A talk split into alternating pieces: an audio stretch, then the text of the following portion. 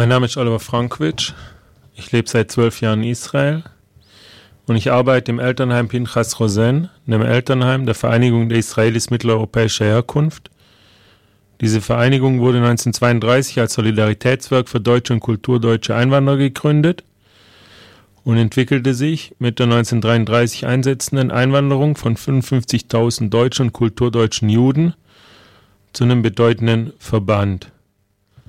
Aus demografischen Gründen bilden die fünf Elternheime der Vereinigung der Israelis mitteleuropäischer Herkunft heute den Schwerpunkt der Verbandstätigkeit. Das Elternheim, in dem ich arbeite, befindet sich in Ramat Gan, einer Stadt in der Metropolenregion Tel Aviv. Eine meiner Bewohnerinnen, inzwischen leider verstorben, war Lore Wolf, geborene Danziger, Sie wurde 1922 im niederschlesischen Brieg geboren. Ihr Vater war Offizier im Ersten Weltkrieg und deutscher Patriot und Arzt und ihre Mutter Kinderärztin. Und Lore hat sich sehr gern an ihre frühe Kindheit zurückerinnert. Diese Kindheit endete, als sie elf Jahre alt war. Dann haben sich ihre Freundin von ihr distanziert und sie wurde nicht mehr von den Nachbarsfamilien eingeladen. Und im Reitstall wurde ihr gesagt, dass ihr Pferd arisch sei und dass er nicht mehr kommen soll. Das war für sie sehr belastend, weil sie sehr gern zum Reiten gegangen ist. Das war ja ein und alles. Ihr Vater verlor einen Doktortitel und durfte keine Nichtjuden mehr behandeln. Und in der Schule durfte Lore im Unterricht, in Babypflege, die Puppe nicht baden. Auch hier wurde gesagt, dass diese Puppe arisch ist. Im Januar 33 haben in Deutschland 530.000 Juden gelebt.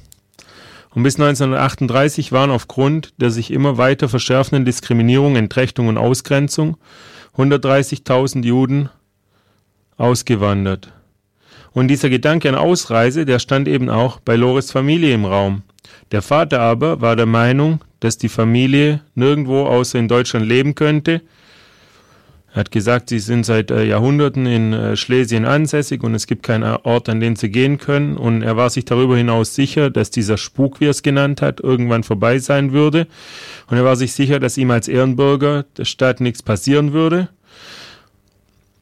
Und erst als die Diskriminierung der Juden und die Verdrängung der Juden aus der Wirtschaft eskaliert wurde, bewarb er sich für ein Einreisezertifikat nach Palästina. Dann kam die Nacht vom 9. auf den 10. November 1938 und diese Annahme, dass die Nazis sich nicht an der Macht festsetzen könnten, hat sich als fataler Trugschluss entwiesen. Also der Verstand der allermeisten Juden in der Zeit hat sich gegen diese Möglichkeit von einem staatlich gelenkten Pogrom in diesem so zivilisierten Deutschland total gesperrt. Es gab dafür ja auch keine Präzedenz. Lore hat die Pogromnacht bei einer Schwester von ihrem Vater erlebt. Deren Töchter waren bereits nach Palästina ausgewandert und sie hat davon erzählt, gegen drei Uhr morgens wurden die Türen mit Eisenstangen eingeschlagen und die Nazis haben mit Äxten die Wohnungseinrichtung vor ihren Augen kurz und klein geschlagen. Sie und ihre Tante wurden abgeführt und mit den anderen Juden der Stadt in einer Art Stall festgehalten. Die Synagoge der Stadt stand in Flammen.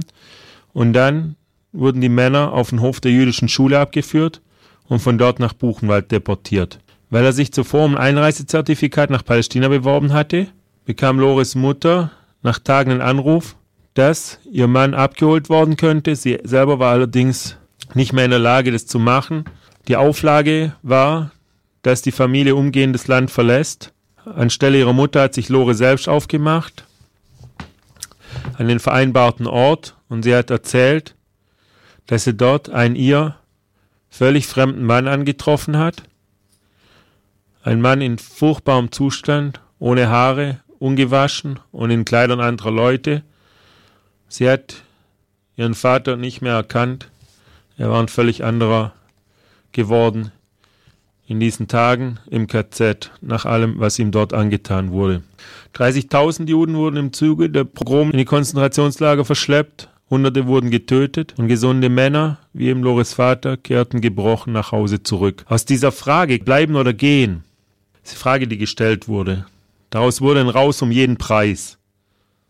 Und nach der Reichspogromnacht wanderten bis Ende 39 120.000 Juden aus, also so viele wie bis zur Reichspogromnacht. Und wenn ich sage, um jeden Preis, dann muss man sagen, dass der Preis sehr hoch war. Zur Reichsfluchtsteuer kam eine Sühneabgabe, also hier wurden alle äh, Kosten der Reichspogrom nach umgelegt auf die Juden. Alle Schäden wurden umgelegt auf die Juden, die die zu begleichen hatten. Und dazuhin wurden sie noch sonst schikaniert von den Finanzämtern. In der Zeit wurden den Juden zwei Milliarden Reichsmark abgenommen. Und dazu kam noch, dass die Juden bei Veräußerungen 1939 durch Steuern und Gebühren einen Verlust von 96 Prozent erlitten haben. Das heißt, es war ihnen äh, nicht mehr möglich, ihren Besitz äh, zu Geld zu machen. Dazu kam, dass der Zugriff auf Geld und Wertpapiere für sie gesperrt war. Also es war alles auf Sperrkonten. Und das führt dazu, dass auch ehemals vermögende Familien Probleme haben, das Eigenkapital zusammenzubekommen, das sie brauchen für ein Kapitalistenzertifikat für Palästina. In Palästina regieren die Briten. Die haben schon ab 37 die Arbeitereinwanderung reglementiert. Und der einzige Möglichkeit noch, nach Palästina zu kommen, ist eben ein Kapitalistenzertifikat, wofür man Eigenkapital nachweisen musste. Und das Problem war, dass andere Fluchtwege außerdem nach Palästina versperrt waren, dass sich die Länder der Welt geweigert haben, Juden aufzunehmen. Und es führt dazu, dass manche Familien es sich schlicht nicht mehr leisten können, aus Deutschland rauszukommen. Ich habe einen Besuch in Chavet-Zion von Amos Fröhlich, der dort lebt. Eine andere Geschichte, Bilder gesehen von Verwandten und Bekannten, die wirklich schon auf gepackten Koffern saßen und nicht mehr rausgekommen sind, weil sie sich nicht mehr leisten konnten. Die haben dieses Eigenkapital für dieses Kapitalistenzertifikat nicht mehr zusammenbekommen. Ein anderer Bewohner von mir, 1925 geboren, Ernest Stock, war Direktor im äh, israelischen Brandeis, sehr gebildeter Mensch, kommt aus dem Haus stolzer Juden, stolzer deutscher Juden. Sein Vater auch war Patriot und hat im Ersten Weltkrieg an beiden Fronten für Deutschland gekämpft. Er selbst hat in Frankfurt das Philanthropien besucht hat erzählt, wie er 1937 voll patriotischem Stolz den Zeppelin Hindenburg übers Philanthropien fliegen sah. Auf der anderen Seite hat er mitbekommen, wie er von seinen deutschen Freunden aus der Nachbarschaft ausgeschlossen wurde und wie sich diese Freunde einer nach dem anderen der Hitlerjugend angeschlossen haben. Auf der Straße, erinnert er sich, gab es dann Fackelumzüge, bei denen gerufen wurde, wenn's Judenblut vom Messer spritzt, dann geht's noch mal so gut. Aber auch hier, sein Vater hat sich erst geweigert, Deutschland Rücken zu kehren. Auch er war lange überzeugt, dass es sich bei den Nazis um vorübergehendes Phänomen handeln würde. Seine Meinung änderte sich nach der Polenaktion und er bewarb sich beim amerikanischen Konsulat für Einreisevisa und bekam eine Bearbeitungsnummer, die er dann seinem Cousin gegeben hat, der weit weg gewohnt hat.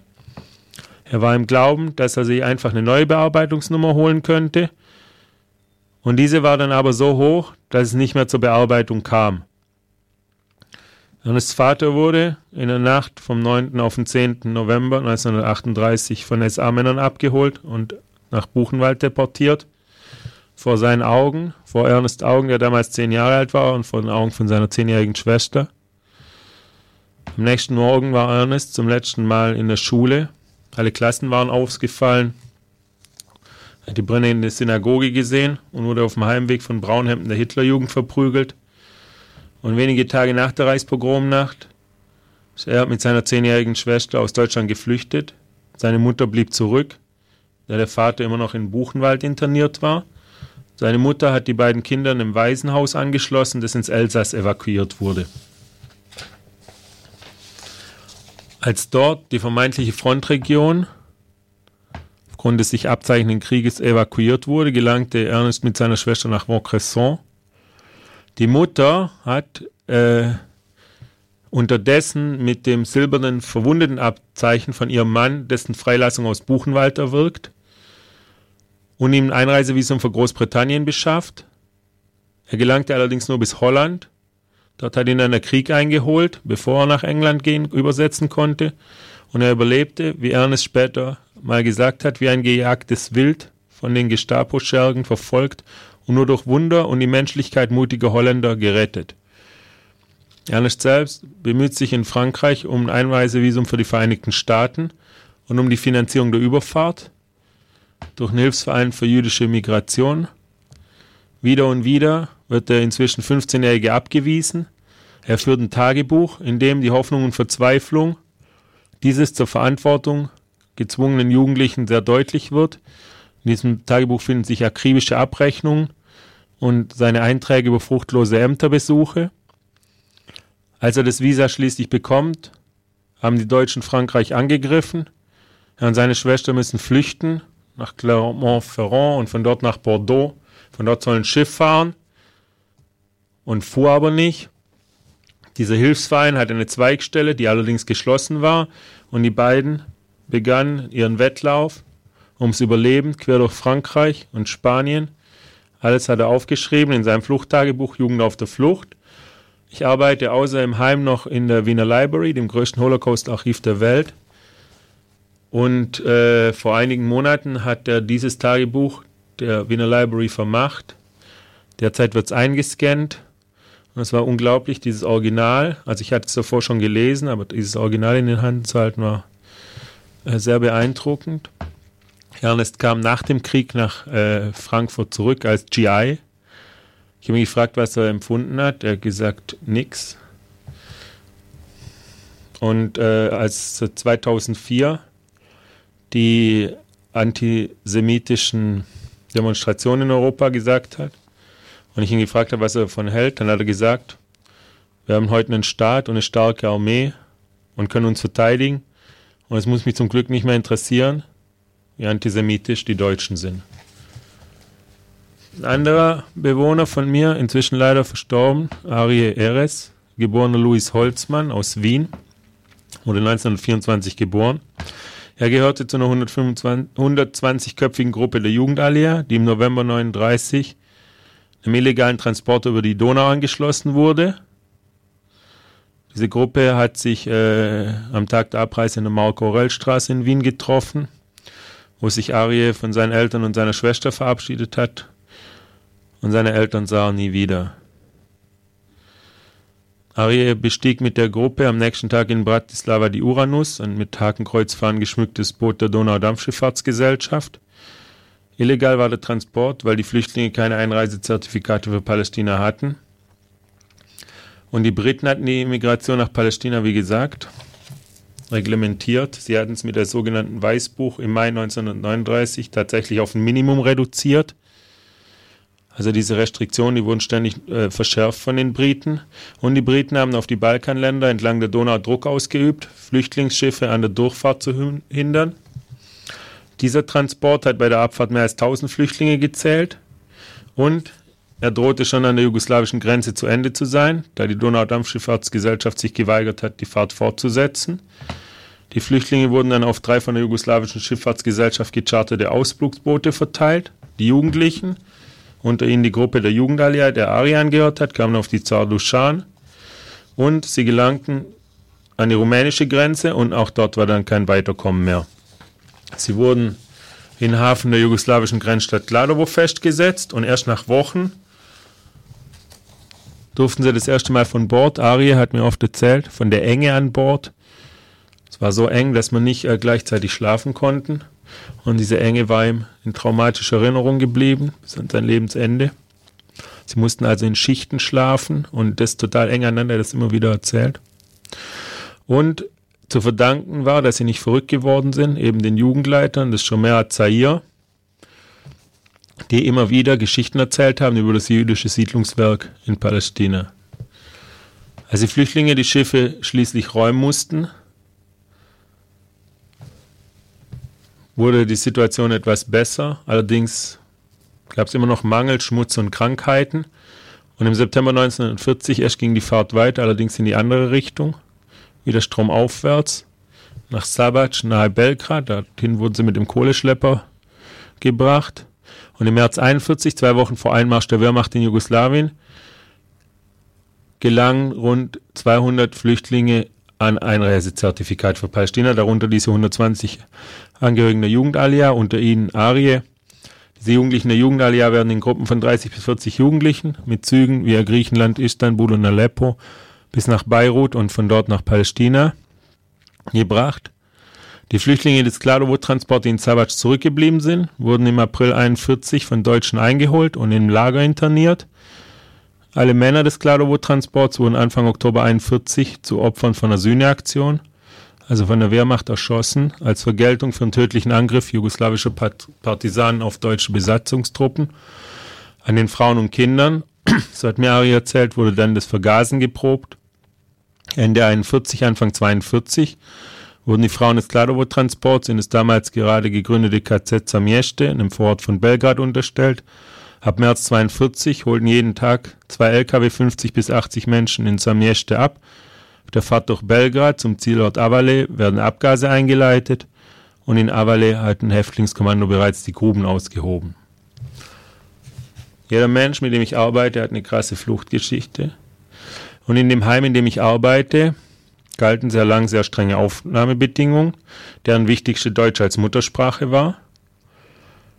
Und es gab äh, lange Zeit sehr lange Wartelisten, die dann kurzer wurden und schließlich wurden die Aufnahmekriterien aufgeweicht. Statt Deutsch als Muttersprache reicht es irgendwann Deutsch zu sprechen und auch das wurde irgendwann nicht mehr verlangt und das Heim hat sich geöffnet. Einwanderer aus Polen, der Tschechoslowakei, Rumänien und Ungarn und die meisten von denen sind Überlebende vom Holocaust denen erst nach dem Zweiten Weltkrieg die oft illegale Einwanderung gelang. Einer von ihnen, inzwischen verstorben, war Moshe Givon, eine, Flü eine Häftlingsnummer von Auschwitz auf dem Arm, Auschwitz-Überlebender aus Ungarn. Wenn man erklärt, dass man diese Nummer nicht ab, abwaschen kann, er hat erzählt von de seiner Deportation, wie er und seine Eltern und Schwestern und seine sechsjährige Cousine in den Transport gekommen sind, ersten Transport nach Auschwitz der zählt an die Viehwaggons. Der zählt, wie seinen Eltern das Einsteigen schwer gefallen ist, wie überfüllt die Waggons waren und dass sich dieser Zug nicht bewegt hat, sondern einfach zwei Tage dagestanden ist. Ein Bild, das Mosche nie wieder aus dem Kopf ging. Als nach Auschwitz, der Zug in Auschwitz angekommen war, stand der Zug erneut für lange Zeit. Mosche hat angefangen, diesen Terror zu begreifen. Je länger die Leute in den Viehwaggons zusammengedrängt waren, desto sehnsüchtiger haben sie darauf gewartet, diese endlich verlassen zu können, egal wohin. Und als sie rauskamen, kamen sie zur Selektion. Seine Eltern und seine Cousine wurden ins Gas geschickt. Er selber in Arbeitslager nach Lagisha. Dort hat er zwei Monate hart gearbeitet, Auszehrung, harte Schläge. Täglich sind Mitgefangene gestorben an Hunger oder an den Schlägen. Und regelmäßig wurden Arbeitsunfähige ausselektiert. Und er selber war irgendwann selbst so abgemagert, dass er nicht mehr sitzen konnte und für die Gaskammern aussortiert wurde. Er hat nackt mit einer Gruppe weiterer Ausselektierter auf seine Deportation gewartet, doch der Lastwagen, der ihn holen sollte, kam nicht. Und jeder Gaskammergeweihten wurden zurückbeordert und der nächste Tag war Sonntag und er blieb am Leben. Eine Geschichte, die er erzählt hat, war die, dass eine russische Bombe in das Lager fiel von einem Luftangriff und ein Gefangener sie aufgehoben hat und geküsst hat und dafür erschossen wurde. Seine Tochter, Tali, zu der habe ich ein sehr gutes Verhältnis, hat mir eine Geschichte erzählt, als sie zum ersten Mal nach Berlin gegangen ist. Ihr Vater wollte nicht, dass sie nach Berlin geht. Sie hat erzählt, dass sie eine Kette anzieht mit einem Davidstern, damit es jeder sieht. Und sie hat gesagt, das ist dein äh, später Sieg. Als er das letzte Mal nach Berlin gegangen ist, hat sie erzählt, dass sie diese Kette auch getragen hat, aber versteckt hat. Eine andere Bewohnerin von mir war Überlebende von den Mengele-Zwillingen. Die hat äh, diese Nummer auch gehabt, aber nie drüber geredet, aber sie hat äh, Gedichte geschrieben darüber. Eines davon äh, aus Auschwitz. Die Nacht stieg herab, Dunkelheit ringsum, doch was ist das plötzlich? Woher das Licht? Der Teufel herrschte hier über alles. Das Licht der Finsternis erleuchtet die Nacht, weil das Licht, das hier leuchtet, vom Kamin der Verbrennung kommt. Gedicht von Miri Schönberger, Überlebende der Mengele-Zwillinge, von diesen Zwillingsexperimenten von Dr. Mengele, den sie immer nur Trektor Mengele genannt hat. Und sie hat, wie gesagt, sie wollte nicht reden darüber und nichts. Trotzdem hat man gesehen, dass es für sie, äh, dass sie nie davon losgekommen ist, dass sie sehr großes Trauma davon hat. Aber irgendwann hat sie die, ihre Geschichte erzählt und sie hat sie deswegen erzählt, weil sie Angst hat, hatte. Sie ist inzwischen verstorben, sie hatte vor ihrem Tod sehr große Angst davor, dass diese Geschichte des Holocaust irgendwann bezweifelt wird und relativiert wird. Und so geht es vielen Leuten bei mir im Heim. Glauben, dass mit den letzten Überlebenden angezweifelt wird, dass es den Holocaust überhaupt gab.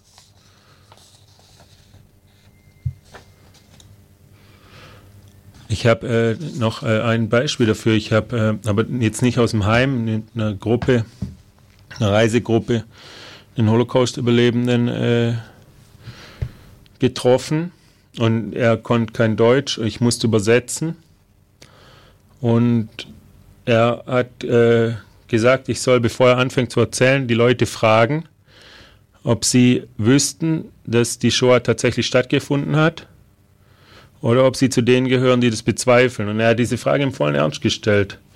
Und auch er hat diese Überzeugung, dass mehr und mehr Menschen den Holocaust in Frage stellen. Also es ist für sehr, sehr viele Holocaust-Überlebende ein Thema. Ein Bewohner von mir war im Widerstand. Nein, mehrere Bewohner von mir waren im Widerstand, aber einer hat eine ganz besondere Geschichte. Judah Maimon stammt aus Krakau, kam ins äh, Ghetto Krakau mit seiner Familie, hat, ein, ein Zimmer bewohnt, in einer Dreizimmerwohnung im Ghetto. Er hat erzählt, also ich habe mit ihm ein sehr langes, äh, mit einem Filmemacher zusammen ein sehr langes Interview geführt, aber auch zu anderen Gelegenheiten viel von seiner Geschichte gehört. Er erzählt, wie die Betätigungsmöglichkeit und Bewegungsfreiheit der Bewohner im Ghetto immer weiter eingeschränkt wurde. Und er hat auch erzählt, dass es ein perfide ausgeklügelter Psychoterror war der Nazis, die Not der Juden immer weiter zu verschärfen und ihnen andererseits immer einen kleinen Hoffnungsschimmer zu lassen. Und er erzählt, dass die Bewohner des Ghetto sich nicht vorstellen konnten, wie weit die Grausamkeit der Nazis gehen würde. Bis dann die ersten Nachrichten vom Massenmord an den Juden die Bewohner vom Ghetto erreicht haben Viele ältere Bewohner haben das immer noch nicht geglaubt. Ja, und andere Zionisten aber, also er war ein Zionist, davon geträumt, nach Palästina auszuwandern, wie andere auch. Und sie haben verstanden, dass es jetzt nur noch darum geht, sich nicht wie Lämmer zur Schlachtbank führen zu lassen und dass sie anfangen müssen, sich zu wehren um nicht zu sterben, ohne sich widersetzt zu haben. Um, um nicht zu sterben, ohne sich widersetzt zu haben, haben er und andere Zionisten die erste Widerstandsgruppe auf polnischem Boden gegründet. Und es war die erste Gruppe, die sich mit Gewalt gegen die deutschen Besatzer erhoben hat, also noch vor Warschau. Die haben äh, 1942, zwei Tage vor Weihnachten, Anschläge verübt auf die deutschen Besatzer in Krakau, was ja damals die Hauptstadt war vom Generalgouvernement.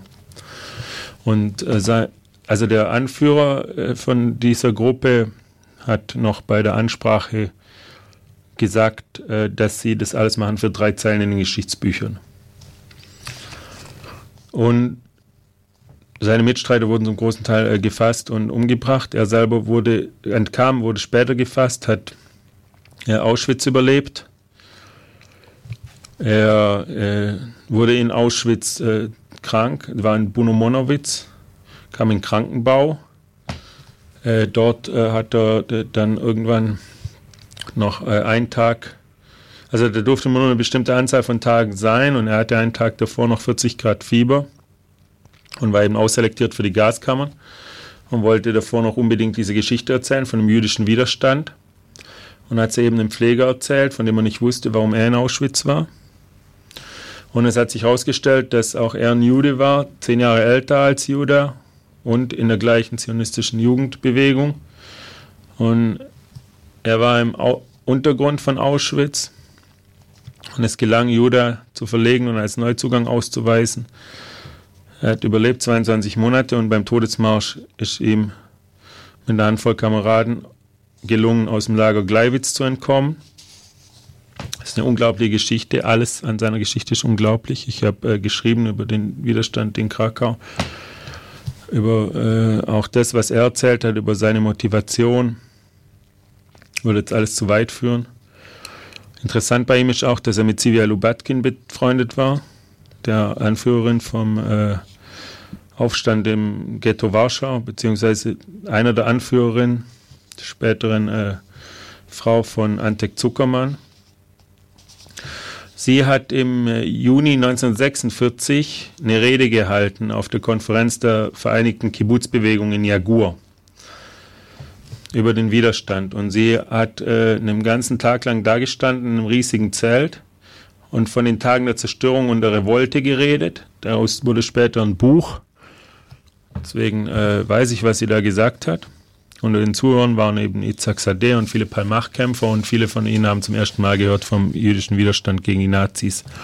Und dieser Widerstand gegen die Nazis wurde zu einem wichtigen Anknüpfungspunkt für die Kibbutz-Bewegung und für den Kampf um die Stadt Israel. Und äh, Zivi hat tatsächlich bei ihrer äh, Ausführungen eingeleitet. Sie hat erzählt, äh, dass äh, während der Zeit, als sie von Zerstörung und Tod umgeben waren, nur einzig der Gedanke an die ferne Heimat und die Arbeiterbewegung in Eretz Israel ihnen die Kraft gegeben hat, am Leben zu bleiben. Sie wurde später eine der Begründerinnen von Lochameya Getaot, also diesem äh, Kibbutz der Widerstandskämpfer, aus dem übrigens interessanterweise auch die erste Kampfpilotin von Israel stammte. Und sie war ihre Tochter. Also die Tochter von Zivia Lubatkin wurde später die erste Kampfpilotin von Israels. Ein anderer äh, Überlebender, den ich kenne, auch nicht aus dem Heim, habe ich kennengelernt außerhalb vom Heim, ist Pesach Andermann. Pesach Andermann hat äh, viele Jahrzehnte nicht geredet über das, was ihm passiert ist und ihm sind äh, ganz schlimme Sachen passiert. Und irgendwann hat er angefangen zu reden und irgendwann hat er sogar ein Buch geschrieben. Und er schreibt in diesem Buch über das, was er erlebt hat während des Holocaust, wie er immer wieder entkommen ist den Deutschen und ihren, ihren Handlangern, wie er immer wieder gefasst wurde und entkommen konnte, aber auch darüber, was er nach dem Krieg gemacht hat. 2013 hat er für ein Newsletter der Internationalen Schule für Holocaust-Studien geschrieben, ich war ein Junge von zwölf Jahren und die Flucht war die einzige Waffe, die mir zur Verfügung stand. Er stammt aus Buschatsch in Galizien und äh, Buschatsch fiel 1941 an die Nazis. Und äh, Pessachs Flucht hat äh, begonnen. Und sie zog sich bis Juli 1944 hin. Einmal kam er in einer Aktion im Ghetto auf den Heuboden, von dem er beobachten konnte, rund 40 Juden, die ebenfalls aus dem Ghetto geflohen waren und gefasst wurden von ukrainischen Hilfstrupps der SS, von diesen zusammengetrieben wurde und um Munition zu sparen, mit Mischgabeln ermordet wurde vor seinen Augen. Die Bilder sagt Pessach, verfolgen ihn immer noch. Er entkommt noch äh, mehrere andere Male. Würde jetzt auch äh, sehr weit führen, dieses ganze, seine ganzen Erlebnisse nochmal darzulegen. Ich empfehle sein Buch zu lesen. Dort steht dann auch, wie er nach Kriegsende nach Palästina flieht und dort in die Landwirtschaftsschule Mikwe Israel kommt dass es ein seelischer, körperlicher und emotionaler Neuanfang für ihn ist, der eben jahrelang wie ein getriebenes Tier hat leben müssen. Er beendet äh, nach zweieinhalb Jahren die Ausbildung mit Mikve Israel und schließt sich dem Kibbutz an, dem Kibbutz Mesot Yitzhak im Siedlungsburg Gush Etzion. Und er schreibt, unterwegs nach Mesot Yitzhak im Siedlungsburg Gush Etzion wuchs die Erregung, ich stand unmittelbar vor der Verwirklichung eines Traums, in Eretz Israel den Boden zu bestellen, die Wüste zu bezwingen, dieses Stück Bergland bei Jerusalem zu besiedeln und dort tiefe Wurzeln zu schlagen. Dieser Siedlungsblock wurde oft angegriffen und ähm, es gab auch eine richtig äh, blutige Tragödie, die Pessach auch nie wieder aus dem Kopf gehen sollte.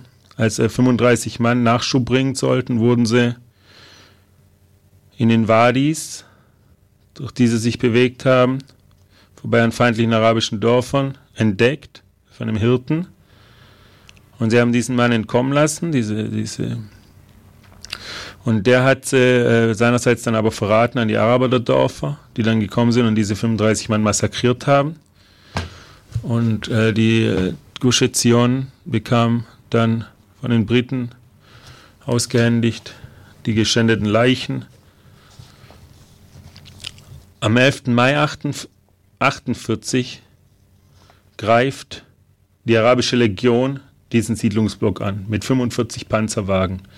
Ziel ist Jerusalem, also die arabische Legion möchte auf Jerusalem vorrücken in äh, Erwartung der Erklärung der israelischen Unabhängigkeit und äh, Zehntausende Araber in den Dörfern schließen sich an. Es kommt zu erbitterten Gefechten am Felsenhügel. der Verteidigungslinie vor dem Siedlungsblock. Und natürlich sind die ähm, Siedler, diese, diese Leute aus dem Kibbutz, diese Armee, dieser arabischen Legion heil, heillos unterlegen. Und trotzdem halten sie zwei Tage aus. Und sie kämpfen völlig erbittert. Und Ben Gurion schreibt später in seinem Tagebuch, wenn es ein jüdisches Jerusalem gibt, danken wir dies vor allem den Verteidigern von Gush Etzion. Und Pesach sagt, erst als ihnen die Munition ausgegangen ist, haben sie ihre Stellung geräumt und sich zurückgezogen. Er sagt, das Gewehr von ihm wurde so heiß, dass es mit der Mütze anfassen musste. Man kann das alles überhaupt nicht verstehen, wenn man sich eben nicht vergegenwärtigt. Die Geschichte, die davor war, diese Erinnerung an den Holocaust. Pesach schreibt in seinem Buch, ich hatte so viele Verfolgungen und Gefahren durchgemacht und immer wieder um mein Leben gekämpft, aber dem Kampf um Gush Etzion maß ich besondere Bedeutung bei. Hier hatte ich die Gewissheit, für ein heiliges Ziel zu kämpfen und nicht nur um das eigene Überleben. Also hier war einfach der Kampf für diese jüdische Heimstätte, für diesen Ort, an dem die Juden sich verteidigen können und nicht mehr ausgesetzt sind. Es war so, dass äh, es äh, dann die, es gab Massaker auch an den Verteidigungen des Siedlungsblocks. Ähm, Pessach schreibt, ich persönlich war völlig einig mit dem Gedanken, dass dies der letzte Kampf meines Lebens werden könnte. Ich hatte wenigstens meinen Traum wahrgemacht und das Gebot meines alten Lehrers befolgt, denn ich hatte Jerusalem verteidigt und meinen bescheidenen Beitrag zu Israels Wiedergeburt geleistet. Also wie gesagt, Leute dort in diesem Siedlungsblock äh, massakriert. Also eine von diesen Kibbutz dort wurde eingenommen und die Leute wurden alle umgebracht. Und Pessach und die anderen haben erwartet, dass sie das Schicksal teilen müssen. Und es gab aber im letzten Augenblick ein Abkommen zwischen Ben Gurion und König Abdullah und sie fielen eben dann in jordanische Gefangenschaft. Aber diese ganze Geschichte macht einfach äh, deutlich, was es bedeutet, dass die Juden heute nicht mehr ausgeliefert sind, sondern diese Heimstätte haben. Und für diese Heimstätte hat Pessach gekämpft und haben viele andere Holocaust-Überlebende auch gekämpft. Zwar sehr erbittert gekämpft. Nach der israelischen Unabhängigkeit, nach einer gleichen Nacht, haben fünf arabische Armeen angegriffen, um den jüdischen Staat zu vernichten. Und Pessach schreibt im Geleitwort zu seinem Buch, ich empfinde auch tiefe Trauer über den tragischen Tod mehrerer hundert junger Männer, Holocaust-Überlebenden, letzten Vertretern ihrer ermordeten Familien, die während des israelischen Unabhängigkeitskrieges ins Land kamen, sofort an die Front geschickt wurden und auf dem Schlachtfeld fielen. Viele sprachen kaum Hebräisch und hatten nicht mal eine Grundausbildung an der Waffe erhalten. Einige junge Männer, die mit mir in jordanischer Gefangenschaft waren, erzählten uns, sie seien direkt vom Schiff in die erbitterten Gefechte an der Front bei Latrun in den Jerusalemer Vorbergen geschickt worden. Moshe Givon, von dem ich vorher erzählt habe, war einer von diesen Juden, die mit der Nummer am Arm im Kampf um Latrun geschickt wurden. Und er hat an der Seite mit anderen Holocaust-Überlebenden gekämpft und viele seiner Kameraden sind dort gefallen. Und er sagte aber, dass er wusste, dass mit dem jüdischen Staat nicht weniger auf dem Spiel steht als die jüdische Existenz. Sein Bruder, der einen Krieg in russischer Gefangenschaft überlebt hat und ebenfalls ausgewandert ist nach dem Krieg, fiel in diesem Unabhängigkeitskrieg. Dieser Krieg endet mit den Waffenstillstandslinien von 49